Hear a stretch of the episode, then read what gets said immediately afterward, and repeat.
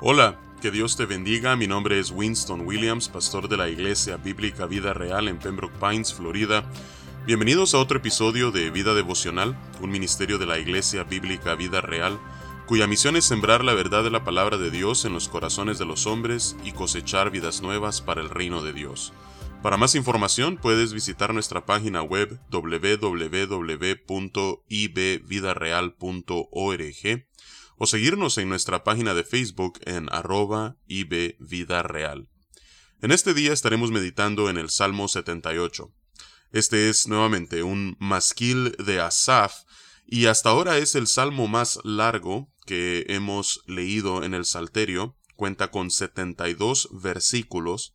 Así es que hoy estaremos haciendo algo distinto ya que el tema principal de este salmo es la fidelidad de Dios a pesar de la infidelidad de su pueblo, hoy estaremos solamente dándole lectura al Salmo y dejando que la palabra de Dios hable a nuestros corazones y nos enseñe. Eh, a lo largo del Salmo estaremos viendo referencias a lo que fueron las diez plagas en Egipto, cómo Dios abrió el mar rojo y así libró a su pueblo del ejército y de Faraón, cómo durante su peregrinaje en el desierto Dios eh, siempre proveyó para el pueblo agua y alimento, como el Señor les introdujo en la tierra prometida y repartió la tierra a las doce tribus, y cómo, a pesar de la continua infidelidad del pueblo de Israel, Dios se mantuvo fiel hasta los días en que reinó el rey David. Así es que vamos a darle lectura a este salmo y a meditar en la fidelidad de Dios para con su pueblo, fidelidad que sigue aún mostrándonos a nosotros, su pueblo adquirido, su nación santa, de acuerdo a la primera carta de Pedro hasta el día de hoy. Dice la palabra de Dios, Escucha, pueblo mío, mi ley, inclinad vuestro oído a las palabras de mi boca. Abriré mi boca en proverbios, hablaré cosas escondidas desde tiempos antiguos los cuales hemos oído y entendido que nuestros padres nos las contaron. No las encubriremos a sus hijos, contando a la generación venidera las alabanzas de Jehová y su potencia y las maravillas que hizo. Él estableció testimonio en Jacob y puso ley en Israel, la cual mandó nuestros padres que la notificasen a sus hijos, para que lo sepa la generación venidera y los hijos que nacerán y los que se levantarán lo cuenten a sus hijos, a fin de que pongan en Dios su confianza y no se olviden de las obras de Dios, que guarden sus mandamientos y no sean como sus padres, generación contumaz y rebelde, generación que no dispuso su corazón ni fue fiel para con Dios su espíritu. Los hijos de Efraín, arqueros armados, volvieron las espadas en el día de la batalla. No guardaron el pacto de Dios, ni quisieron andar en su ley sino que se olvidaron de sus obras y de sus maravillas que les había mostrado.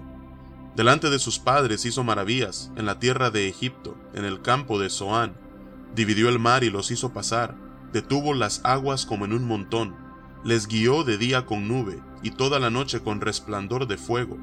Hendió las peñas en el desierto y les dio a beber como de grandes abismos, pues sacó de la peña corrientes e hizo descender aguas como ríos pero aún volvieron a pecar contra él, rebelándose contra el Altísimo en el desierto, pues tentaron a Dios en su corazón, pidiendo comida a su gusto, y hablaron contra Dios, diciendo, ¿podrá poner mesa en el desierto?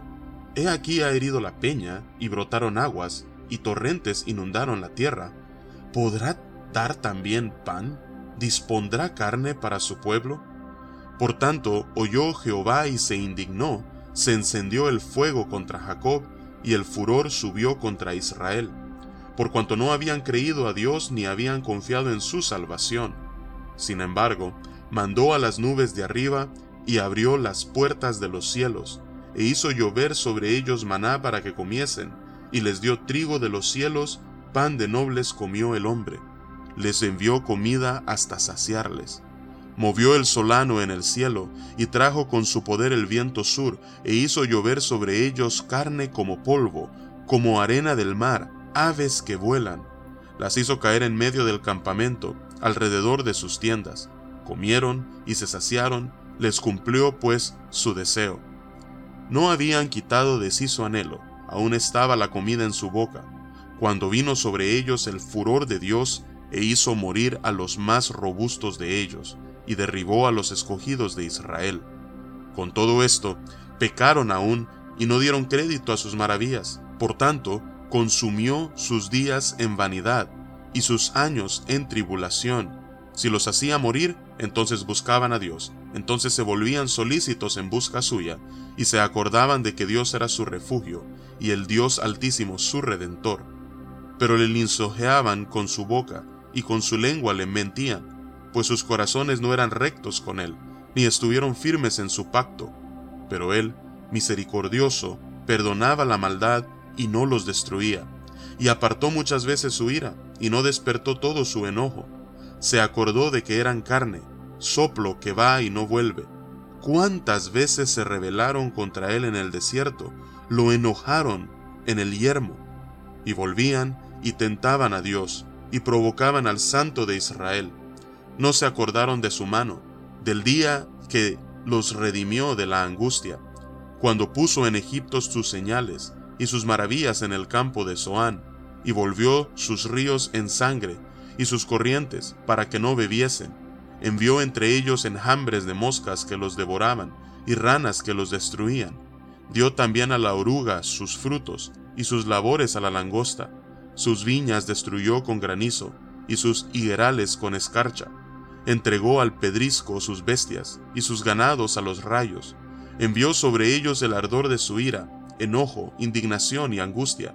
Un ejército de ángeles destructores dispuso camino a su furor, no eximió la vida de ellos de la muerte, sino que entregó su vida a la mortandad, hizo morir a todo primogénito en Egipto, las primicias de su fuerza en las tiendas de Cam, hizo salir a su pueblo como ovejas, y los llevó por el desierto como un rebaño los guió con seguridad, de modo que no tuvieran temor, y el mar cubrió a sus enemigos. Los trajo después a las fronteras de su tierra santa, a este monte que ganó su mano derecha. Echó las naciones de delante de ellos, con cuerdas repartió sus tierras en heredad, e hizo habitar en sus moradas a las tribus de Israel. Pero ellos tentaron y enojaron al Dios Altísimo, y no guardaron sus testimonios, sino que se volvieron y se rebelaron como sus padres, se volvieron como arco engañoso. Le enojaron con sus lugares altos y le provocaron a celo con sus imágenes de talla. Lo oyó Dios y se enojó, y en gran manera aborreció a Israel. Dejó, por tanto, el tabernáculo de Silo, la tienda en que habitó entre los hombres, y entregó a cautiverio su poderío y su gloria en mano del enemigo. Entregó también su pueblo a la espada, y se irritó contra su heredad el fuego devoró a sus jóvenes, y sus vírgenes no fueron loadas en cantos nupciales. Sus sacerdotes cayeron a espada, y sus viudas no hicieron lamentación. Entonces despertó el Señor como quien duerme, como un valiente que grita excitado del vino, e hirió a sus enemigos por detrás, les dio perpetua afrenta. Desechó la tienda de José, y no escogió la tribu de Efraín, sino que escogió la tribu de Judá, el monte de Sión, al cual amó edificó su santuario a manera de eminencia, como la tierra que cimentó para siempre.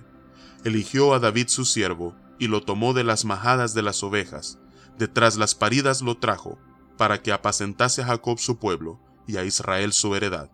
Y los apacentó conforme a la integridad de su corazón, los pastoreó con la pericia de sus manos. Que Dios bendiga su palabra. Vamos a orar ahora en este momento, y vamos a darle gracias a Dios por su fidelidad.